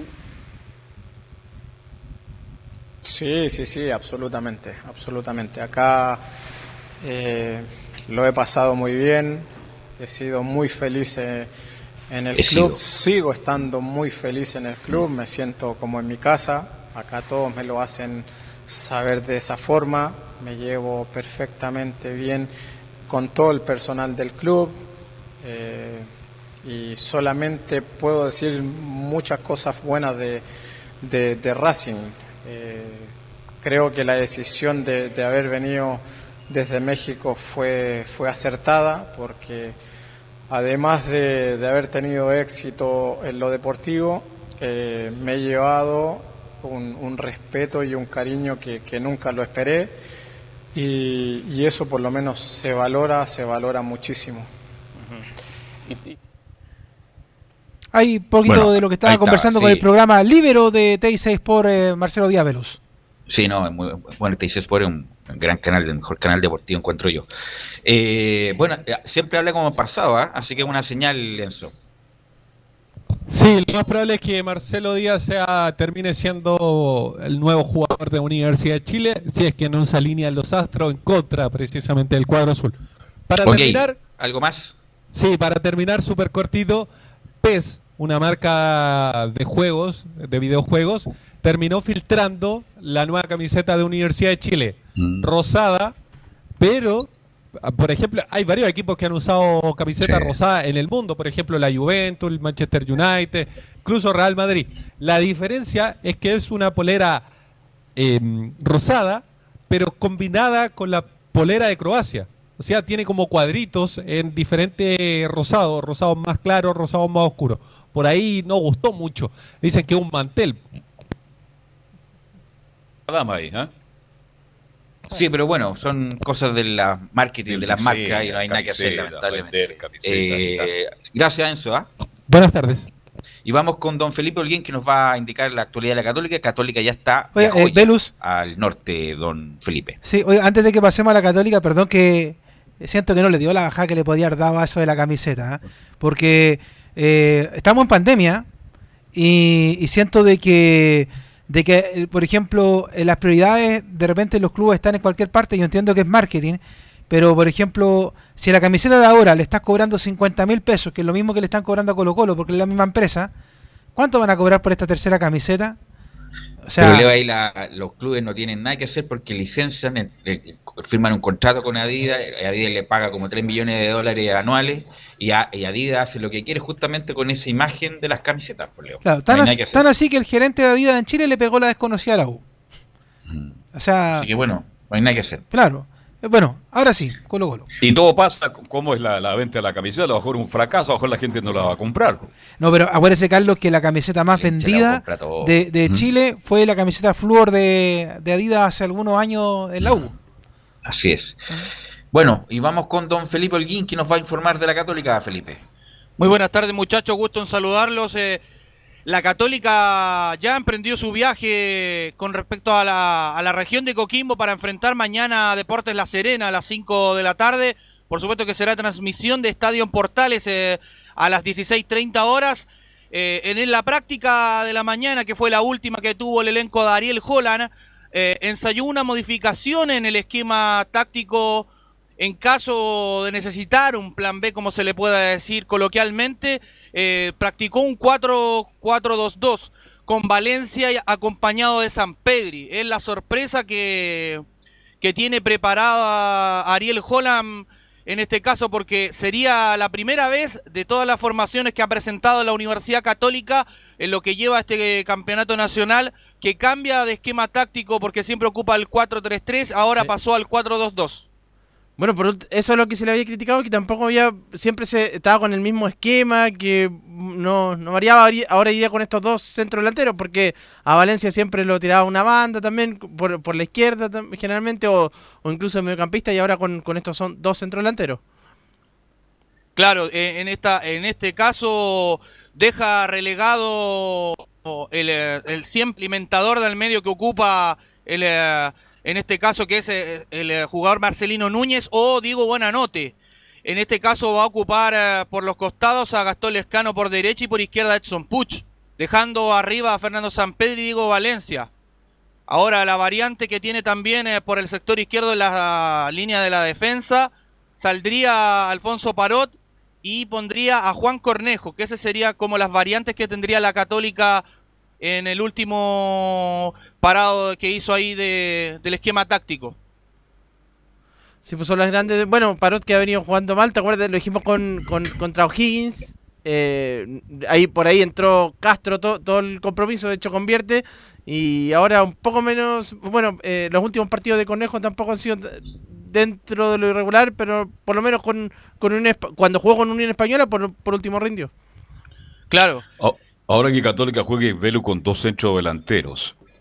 Es bueno en este minuto porque Valencia o se engancha uno, se queda uno, Se han- van todas. la- ¿Cuál es la idea? Porque hay, aquí hay un cambio definitivo, como ustedes bien lo decían. Al fin se nota un cambio en la forma de jugar de Holland. Sí, yo creo que Valencia se debería retrasar, pero, pero tendría que retrasarse probablemente él. O no los dos, o los O dos los- de nueve, o, los dos de nueve. O los dos medio repar- del- Repartiéndose todo el frente del ataque, ¿cuántas veces no? Se jugó así, me acuerdo Maestri, Pedro Heidi González, Marcelo Sala, Iván Zamorano, eh, qué sé yo, eh, Salas con, con Francesco, aunque Francesco se enganchaba un poco más. Hay, mil- hay miles del Turco Assad con, con el Turo Flores, o sea, hay, hay miles de, de ejemplos del 2-9 que se repartían el, el, todo el frente del ataque. De hecho, Velus, es muy bueno lo que dices tú de ese punto, porque Gastón Lescano y Edson Puch, que es otro de los que vuelve a la oncena titular, van a pasar por las bandas, entonces van a desplegar su juego y ahí van a ser eh, los alimentadores eh, de estos dos jugadores, Diego Valencia y Fernando Sampedri. Ya no teniendo a ese jugador característico enganchado, retrasado hacia atrás, como es un 10 clase, como se denomina a Diego Buenanote o a Marcelino Núñez.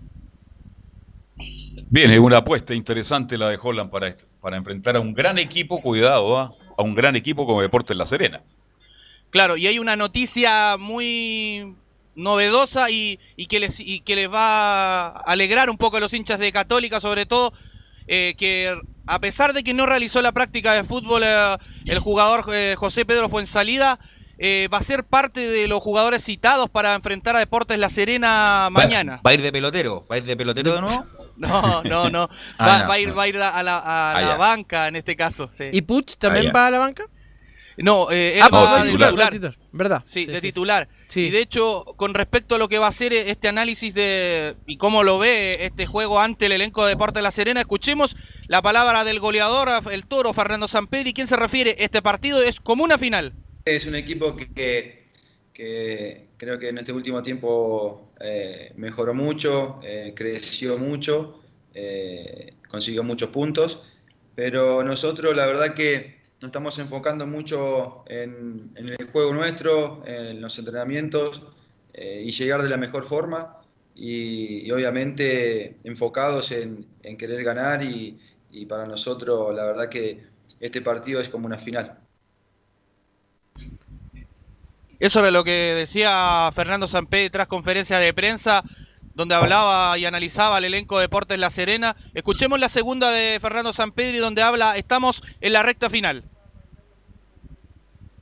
Sí, la verdad que estamos en la recta final, eh, ya no, no queda, queda muy poco, eh, así que eh, muy enchufado, eh, muy, muy comprometido con estos tres partidos y, con muchas ganas de ganar. Eh, obviamente estamos trabajando para eso y, queremos, queremos el viernes eh, conseguir un triunfo que, que nos deje bien posicionados. Felipe, y en la zona de medio campo también, bueno, vuelve Ignacio Saavedra, que estuvo suspendido para el partido con para el partido con O'Higgins del fin de semana. Claro, esa es otra de las variantes también que tiene la Católica, eh, junto con Luciano Agüet, serían en esta especie de pivote mm, eh, desde el medio, pero la oncena titular con la que jugaría la Católica sería con el 4-3-3 que siempre juega Ariel Holland. Este es un plan B en caso de que el partido no, no le salga bien. Y a propósito de que, como en la U también estaban El hablando... millón de dólares. ¿Vuelve Gary Medel a la Católica? Eso, sí, parece que... ¿Vuelve Gary o no? ¿Qué sabe usted, Enzo An- Antonio? Perdón, Eh, Felipe. Sí, es, es- es posible que vuelva Gary Medel porque no está siendo eh, considerado en los No planes de Felipe. Felipe, Felipe, Felipe, Felipe, está más cortado Sí. que... Sí. Pucha que está cortado, así que digamos las cosas en, en coloquio. Está cortadísimo y no tiene ningún interés en renovarle y va a llegar como jugador libre si es que Católica lo quiere. Exacto. es mentira lo de Boca, porque Boca también se hablaba que podría ser Boca Junior. Claro, lo que sucede Pero- con Boca es que compraron un, un central eh, muy Ya. conocido en el medio, Marcos Rojo, Así es. pero se lesionó y no, no va a poder ser titular. Ahora, yo creo que pensando en lo, en lo que quiere la Católica para este 2021, en lo que es Copa Libertadores, podría ser bastante novedoso que hace eh, este jugador Gary Medel, un hombre... ¿Qué edad que- tiene Gary? Gary 22. Medel debe estar entre los 32 33 más o menos. creo que es el ¿eh? momento Mira, que- Ga- lo que pasa es que Gary Medel es un Le gran jugador. Está, va a estar ahí en los anales del fútbol chileno, sin duda, sin duda aún. 33 años tiene Gary. Sí, Ya, 23. sin duda, pero Gary Medel justamente su fútbol se basa en la fuerza, en la potencia, en la entrega y todo lo demás. Entonces, cuando eso se va acabando, te queda poco. O sea, te queda poco porque obviamente técnicamente no es malo, sin duda. Pero su, su fuerte no es eso, la técnica. Por ejemplo, como Marcelo Díaz, que es un hombre de buena técnica, de buena ubicación y todo lo demás. Pero Gary Medel se basa en lo otro. Y cuando eso baja ya, bueno, a lo mejor todavía puede, eh, no me cabe duda que en el fútbol chileno puede marcar diferencia, pero en Europa, en un equipo de medio pelo, como el Bolonia, que no le quiera renovar, ya es un indicativo. Sí, además ha tenido problemas con el técnico Sinisa Mihailovic. Entonces eh, es complicado ahí. Y, y otra otra noticia que les quiero comentar es Y además, Felipe, que la Católica... ¿Mm? Sí, Se- Camilo, adelante. Sería el momento justo para que, para que venga, porque si ya ha tenido varios problemas con Sí. las lesiones, si viene después le va a pasar como, como Es Matías ahora, Camilo. Es ahora, o si no, Es ahora. es muy tarde. Es ahora. Pero Sí. conociendo que a lo mejor le sale una oferta en México, se va a México un año ganando buen dinero, si le sale una oferta en Emiratos, se va ganando buen dinero. Obviamente que la carrera de futbolista es, es corta, así que tienen que aprovechar nomás. No Y no volverá a jugar de corto, pero a lo mejor va a, estar, va a ser parte de la barra tocando el bombo, pues Camilo. Tal cual. sí. Sí. Con, con respecto, muchachos, le quería contar un- una noticia que, que recur- salió hace poco. Eh, en San Carlos buscan la magia de Luis Jiménez. Habría sido ofrecido a la Católica. Bueno, si no lo. no, el- Uy. Sa- Sabino no, no hizo lo imposible para que no llegara a la U. Quizás a lo mejor llegara a Católica. po. De hecho, a Luis Jiménez le queda todavía un año de contrato en Palestino. Pero Católica no, no contrata jugadores tan, tan longevos. ¿ah? Hizo una excepción con San Pedri, y eso que tiene 32 años San Pedri. Sí. Pero es que ahí también está el tema, o sea, no estás contratando a cualquier jugador, o sea, dentro de todo, eh, Jiménez ha hecho una muy buena campaña con Palestino, está marcando los goles. No, sí, por Eh, calidad, por calidad es, pero indiscutible. Pero el punto es que además tiene un proyecto la Católica de darle tiraje a los jugadores jóvenes, es una contradicción si trae a Luis Jiménez. Claro, pero que lo que pasa es que, a ver, y ahí yo le pregunto a Camilo inmediatamente, ¿tiene jugadores católicas en la zona ofensiva de la cantera en estos momentos? En la zona ofensiva de la cantera está, bueno, eh, está titular en este momento, ¿no? Pues está eh, alternaba el mismo, bueno, Valencia alternaba, pero el que, el que va a jugar eh, Montes, que ingresa en el segundo tiempo, Tapia, eh, Gonzalo Tapia, la Tiene delanteros. Claro, porque son- pero No. que son eh, en formación, o sea, En formación, no, no los sí. pondrías, por Mm. ejemplo, a jugar ante Colo Colo o ante la U, del, del Ah, todo no. así, ¿no? No, no, no. Si fuera un clásico ahora ya no...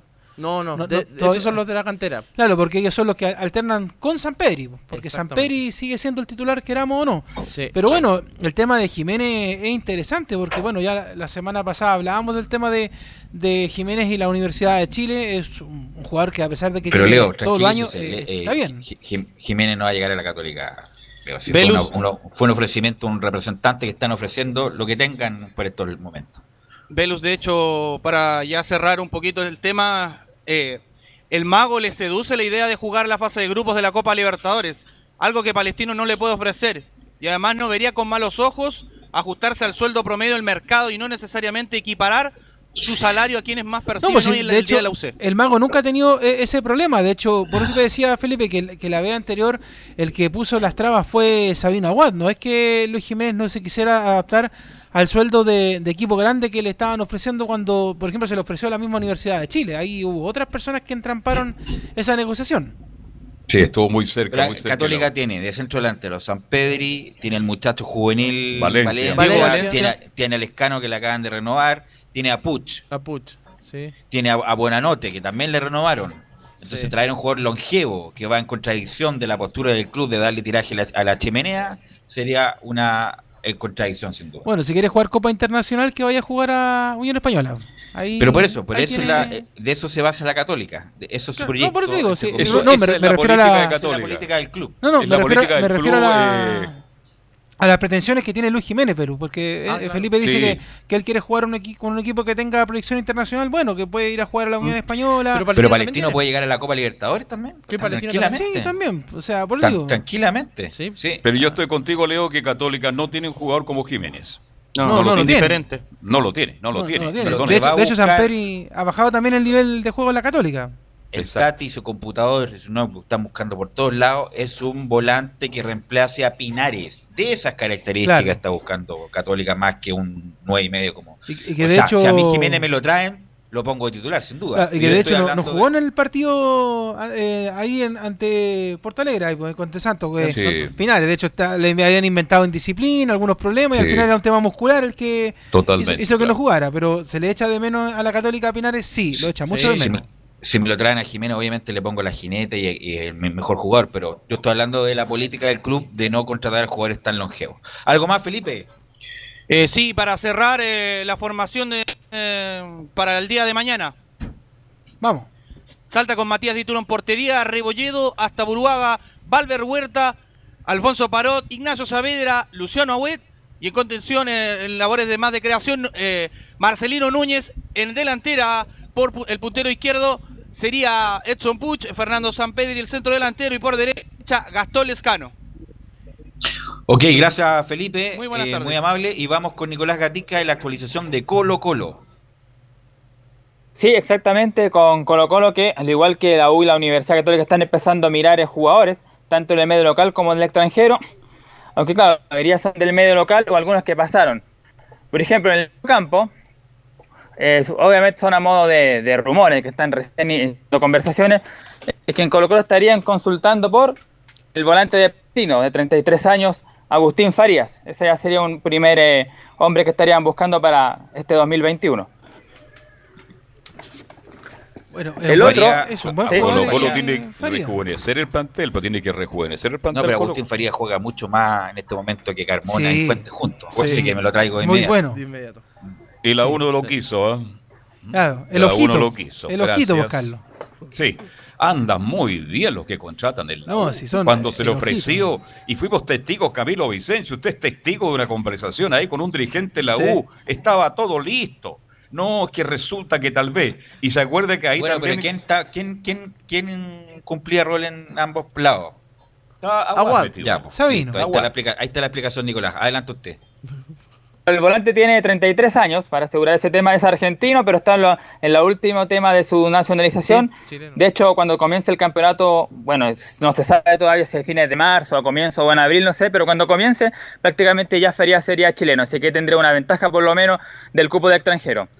Otras opciones que maneja Colo Colo son en la parte ofensiva. Ellas son algunos nombres, por ejemplo, bueno, el de Juan Carlos Gaete, que ya tuvo su paso por Colo Colo, que ya todos sabemos lo tortuoso que fue, pero que todavía tiene una posibilidad de que pueda volver Gaete, que ha hecho una muy buena campaña en Cobresal, marcando tres goles y haciendo tres asistencias en esta temporada. Espera, espera, espera. Otro que espera, también ven arriba. Nico, Sí. tres goles es una buena campaña. Pero es que. Para, para, para lo que es Colo Colo.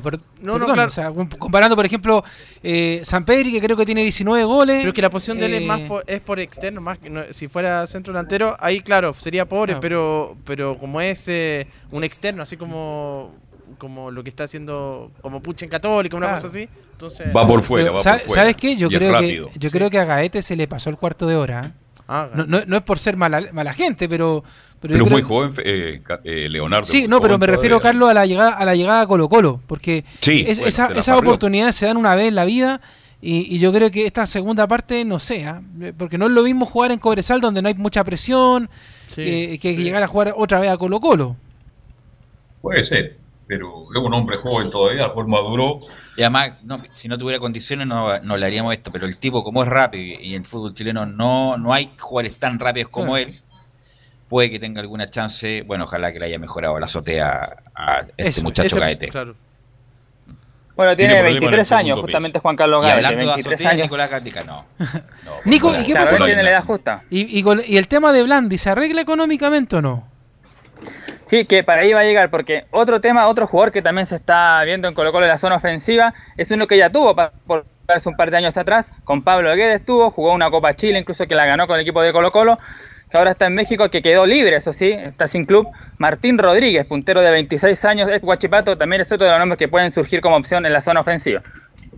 ¿Y qué pasa con Rivero que también está sonando su vuelta acá? Nicolás. Ahí donde iba a llegar justamente, po, porque esos son los jugadores que estaban para los- las puntas, para los costados, como Gaete, Rodríguez, el caso de Feria de Mediocampo. Pero la zona ofensiva, claro, donde Colo Colo por ahora tiene a cuatro delanteros en esa posición en el 9, a Iván Morales, Javier Parragués, Esteban Paredes y Nicolás Blandi, pero justamente en ese orden que lo mencioné es el orden que le da al técnico Gustavo Quintero. Para Quinteros es primero Morales y Parragués, después está Paredes como tercera opción y el Nico Blandi en la cuarta opción. Y, incluso si se llega a ir Nicolás Blandi, que estaría muy cerca de aquello, tiene dos nombres para ese puesto. Uno es justamente Octavio Rivero, de 29 años, que quedó libre en su club allá en México. Y otro es uno que juega en Cobreloa, que pertenece a Racing Club, que tiene 25 años, que se llama Maximiliano Cuadra. Son dos opciones que tiene Colo Colo en el centro delantero por si Nicolás Blandi se llega a ir. Oye, y hábleme de la incomodidad de Esteban Paredes. ¿Es verdad que Esteban está incómodo, se siente muy mal en Colo Colo porque ni siquiera fue citado la semana pasada? Claro, por supuesto. Y justamente como decíamos, un poco comentando lo, lo anterior, lo que tiene que ver con la zona de delanteros, porque como lo mencionaba yo, para Quinteros por sobre Paredes y sobre Blandi están Morales y Javier Parragués. Uno dirá, claro, entre los dos Parragués no llega ni, ni al talón a Paredes lo que ha hecho en cuanto a gol y todo eso, pero en la actualidad, para Quinteros, Parragués y Morales están por sobre Paredes y por sobre Blandi. Entonces ahí estaría la incomodidad, por Paredes no supuesto, de tiene- Paredes. no, Paredes no tiene nada que reclamar si no está en estado de forma. Está mirando mal Paredes. ¿ah? Para discutir alguna titularidad. ¿Qué está discutiendo, viejo? Si uno no juega con el nombre, si uno tiene que estar preparado físicamente, tener continuidad, tener ritmo y de ahí empezar a, a pelear un puesto, pero no antes, Nicolás. Debería estar retirado Paredes y preocupado de San Antonio Unido. Ya estaríamos todos aplaudiendo a Paredes. La forma que está terminando su carrera no, De verdad que no me gusta Camilo. Aparte que él estaba lesionado, yo creo que y lo apuraron por la situación en que estaba Colo Colo, si no él, él iba a estar hasta fin de, de campeonato, para el próximo recién podía estar a lo mejor disponible, pero, pero en este momento no, no creo que esté en condiciones de jugar. No, como decíamos actualmente, Iván Morales y Javier Para qué están por sobre Paredes y por sobre Blandi. Blandi, el caso que preguntaba Leo Mora, claro, es uno el único jugador que no aceptó la forma de pago de, de Colo Colo, que le propuso Blanco y Negro cuando tuvo este tema de la AFC y todo eso, dice lo siguiente, Aníbal Moza ofreció pagar 53 de los 105 días en los cuales el equipo tuvo de para, algo que el plantel aceptó paulatinamente, pero el único que no estuvo de acuerdo y que no firmó eso fue justamente el delantero Nicolás Blandi. Él fue la, la piedra de tope justamente, así que ya es un problema más para él y para Colo Colo, lo que hacía pensar de que es más probable que Nicolás Blandi no, no, no continúe en el equipo colombiano por todo lo, lo, negativo que ha sido su paso por, por Colo Colo lamentablemente. Bueno, el caso Blandi Velo lo hemos conversado tantas veces que no, no, hay explicación. Estamos hablando de plata, 70 palos gana Blandi y ha hecho cuánto, un gol, dos goles.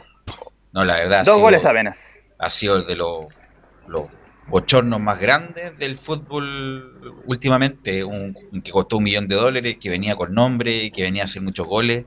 La verdad, nada lo de Blandi. Sido el bochorno más grande del último tiempo del fútbol chileno, Nicolás Blandi. Antes de cerrar, vamos a escuchar un último audio que tiene que ver con el delantero Pablo Solari, que lo que estuvo ayer en, en Estadio en Portales y que renovó, perdón, que va a ser a préstamo Colo Colo hasta hasta final del 2021. La última que vamos a escuchar de Pablo Solari es justamente el partido contra Iquique.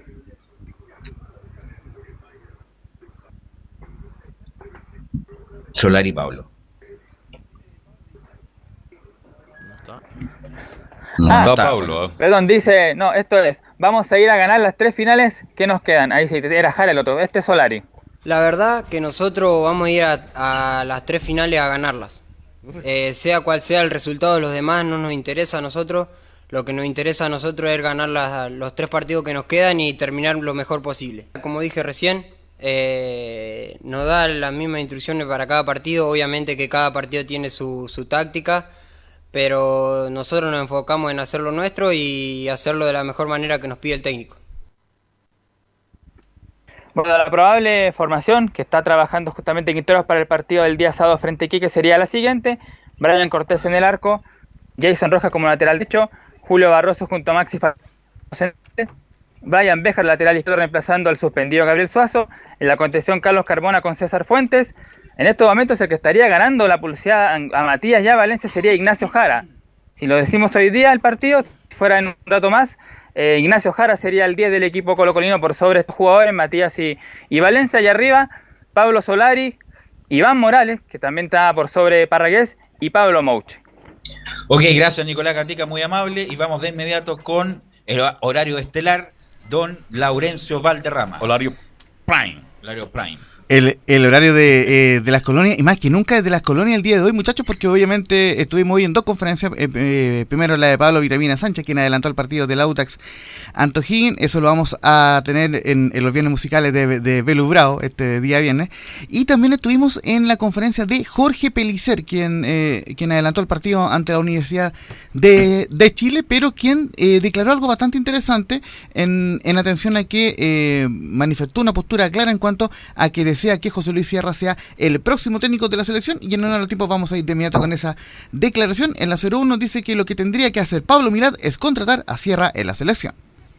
Y en relación a lo de la selección nacional, y yo siento que lo que tendría que hacer eh, Pablo Milá y su equipo de trabajo, a quien conozco, es irse a, al Estadio Palestino, hablar con la directiva palestino, eh, tratar de llegar a un acuerdo, e insertar a ese cuerpo técnico que lleva muchos años trabajando juntos, que tiene muchos éxitos, dirigido por José Luis Sierra, a quien conozco personalmente, compartí cancha con él, él como figura, yo como uno más, y después como técnico tuvimos muchos enfrentamientos muy interesantes eh, y postular a ese cuerpo técnico que, que, lo compone él, Pedro Reyes, otra figura del fútbol nacional, Marcelo Ganesa, un entrenador, un preparador físico de, de, excelente experiencia, para no perder más tiempo, instalar a un cuerpo técnico de capacidad chileno, que conozca a la gente, que sea reconocido.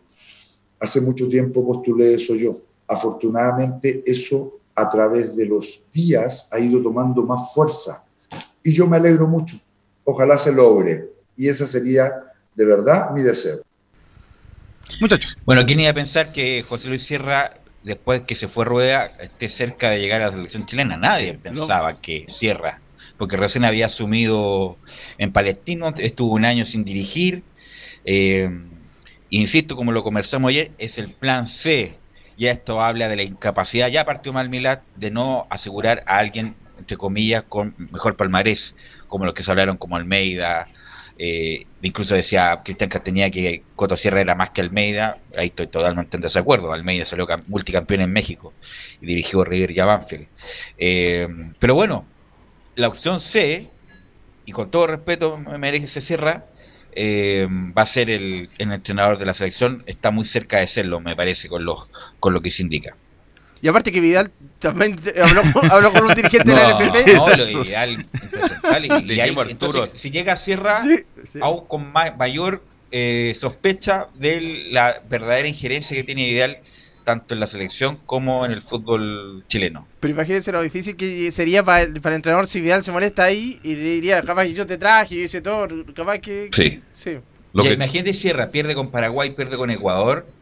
Eh, Y sería. Sería todo. Vamos a tener que. Y sería todo. eh, sería todo. y ca- capaz que Eros Pérez después asuma la mitad de la eliminatoria para terminar. Vidal tiene que arreglar sus relaciones con Conte, ¿eh? ahí tiene que arreglar la relación. Es, exactamente, muchachos. Y, y lo último que, que vamos a ir en honor al tiempo con el, con el Coto Sierra es el adelanto que, que hizo de la Universidad de Chile. Eh, más detalle lo vamos a, a tener también este día viernes eh, con Belu Bravo. Dice en la 08, la US es un equipo de temer y tiene un excelente enganche como Walter Montillo. Bueno, la U siempre es un equipo eh, de temer en todo sentido, eh, duro siempre. Eh, se ha encargado eh, en, en la última fecha de ir a Coquimbo, hacer un gran partido desde el punto de vista táctico, más bien, eh, y quedarse con los puntos, que es absolutamente necesario para, para sus pretensiones. Y, y juega de local. Eh, la U tiene hombres interesantes desde el punto de vista del manejo del balón, tiene un buen juego aéreo para la definición de jugadas de ataque, tiene hombres por fuera que le generan la penetración y, le- y las habilitaciones, cuenta con un excelente enganche como es Walter Montillo, que a veces es ocupado y no, y a veces no, pero uno tiene que considerarlo, que en algún momento del, del partido va a entrar. Eh, cuenta con un trajín en el sector central que, que es importante, pero a ver, nosotros tenemos que superar eso. Tenemos que ser mejores que ese buen equipo que puede instalar la Universidad de Chile en cancha.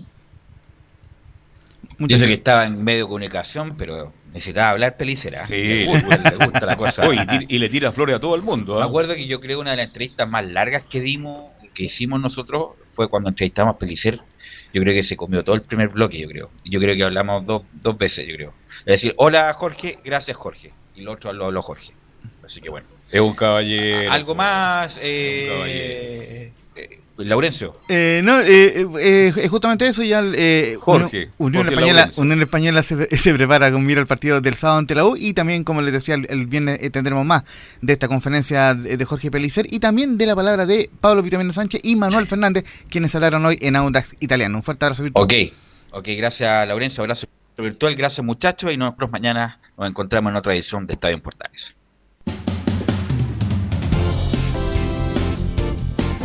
Fueron 90 minutos con toda la información deportiva. Vivimos el deporte con la pasión de los que saben. Estadio en Portales fue una presentación de Ahumada Comercial y Compañía Limitada. Expertos en termolaminados decorativos de alta presión.